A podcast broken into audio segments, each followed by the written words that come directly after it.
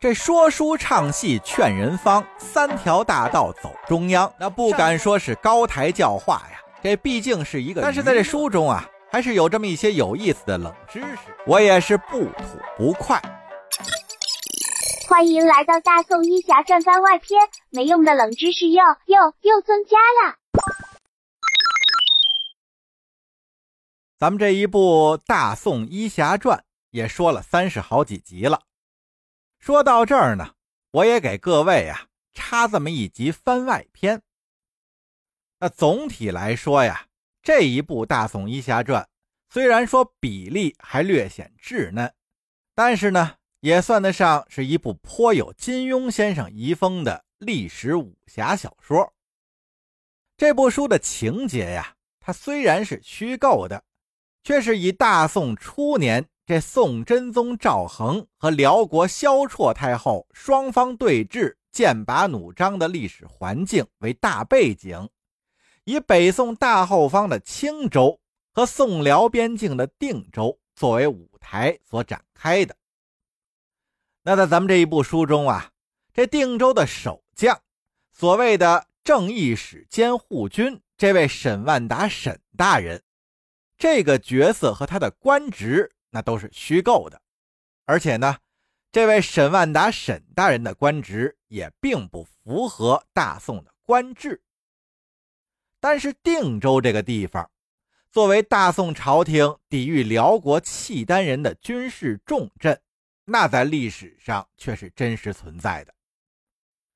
我插播这么一个番外篇，也是想跟您各位稍微的聊上一聊定州这个地方。话说这定州啊，那是位于太行山的东麓，华北平原的中部。这要是按照现在的行政区划来说呢，也就是在石家庄市区和保定市区之间。那定州地界并没有大山，但是河流比较多，像比如这唐河、大沙河这几条大河呀，都是流经定州地面的。那在北宋年间，定州在地理上啊与辽国是紧傍相邻，所以呢也是得到了北宋朝廷的重视，成为了河北地区军事防御重镇之一。在军事部署上啊，这北宋朝廷将定州划入了北部军事防区。也是对点防御这辽国西京到魏州和南京到益州的进犯，以便呢在面对辽国契丹人来袭之时能有所准备，能及时的调兵支援，进而加强守备。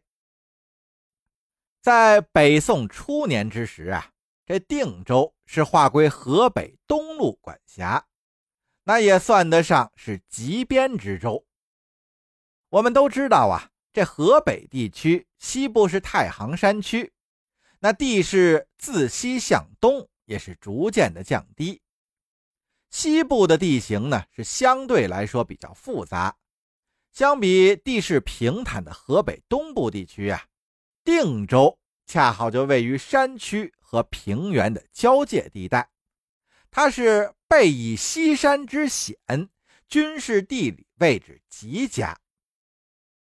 在当时也有宋人之言，所谓谋契丹必先河北，谋河北设定与镇，无可易矣。再到后来呀，金国灭宋之时，也是与宋力争定州。再及至后世，那成吉思汗派遣木华黎攻略中原。也有金之王也，蒙古亦力战于中山之说。那这中山呢，也就是定州。在北宋末年呀，定州是由州上升为府，也就改名为了中山府。那说到这儿呢，我也顺便说一句，关于这蒙金之战，在我另外一部新评书风格的专辑叫《元宫十四朝演义》之中。也有涉及，那有兴趣呢，您也可以去听一听那个专辑。咱们闲的不说，话说回来，这也就足可见呀，这定州自古以来就有着优越的地理位置，在古代军事史上呢是占有着重要地位的。那当然了，在北宋初年，定州作为军事重镇，那也不是独立存在的。定州啊，与它东南方的齐州、西面和西南方的真定府，以及东面的保州。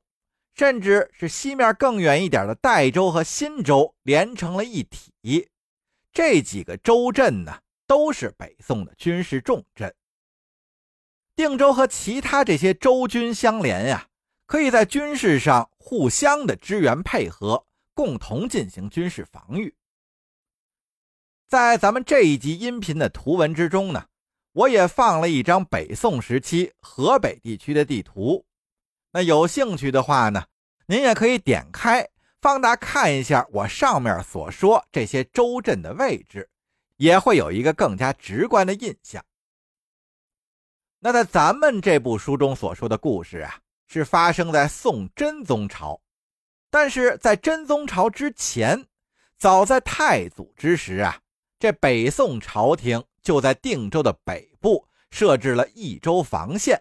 防卫辽国的益州之兵。到了太宗时期呢，又在延边地区建立了大量的州和军，并且将处于极边地带的定州划入了河北地区的第二道防线。在咱们这个故事之中呢，也就是宋辽澶渊之盟的前夕，宋真宗赵恒那是将河北大军集中驻扎于定州。使得定州在整个河北防御体系中也起到了总领全局的重要作用。但是咱们前面也说了，这定州毕竟已经接近了华北平原，虽然说呀它是背山而守，西北面魏州的辽兵不易进犯，但是这辽国益州的兵自东北方向而来呀，定州在地势上。几乎是无险可守。那在这样一种情况下，这宋军在定州又是如何防御契丹人的呢？哎，这宋军呀，是充分利用了定州北部原有的榆树林。经过了大宋几十年的保护和种植，在定州的北部啊，形成了一片规模庞大的榆林防御带。这些树林啊，可以阻碍辽兵的大规模行军。这辽兵大部队到了林中，那就几乎等于是要和宋军打巷战。